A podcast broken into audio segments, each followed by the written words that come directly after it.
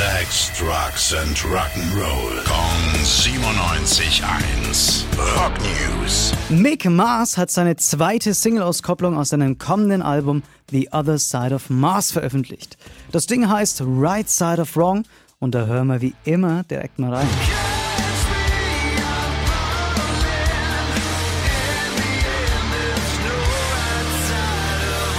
Ich muss ja sagen, ich fand die erste Single-Auskopplung schon ziemlich gut, aber den Song hier finde ich fast noch ein Stückchen geiler.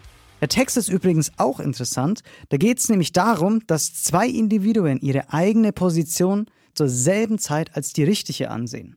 Interessantes Thema für einen Rocksong. Und worüber die anderen Songs so gehen werden, ja, das sehen wir dann am 23. Februar. Da kommt dann nämlich die komplette Platte in die Läden. Rock News. Sex, Drugs and Rock'n'Roll. Kong 97.1. Frankens Classic Rocksender.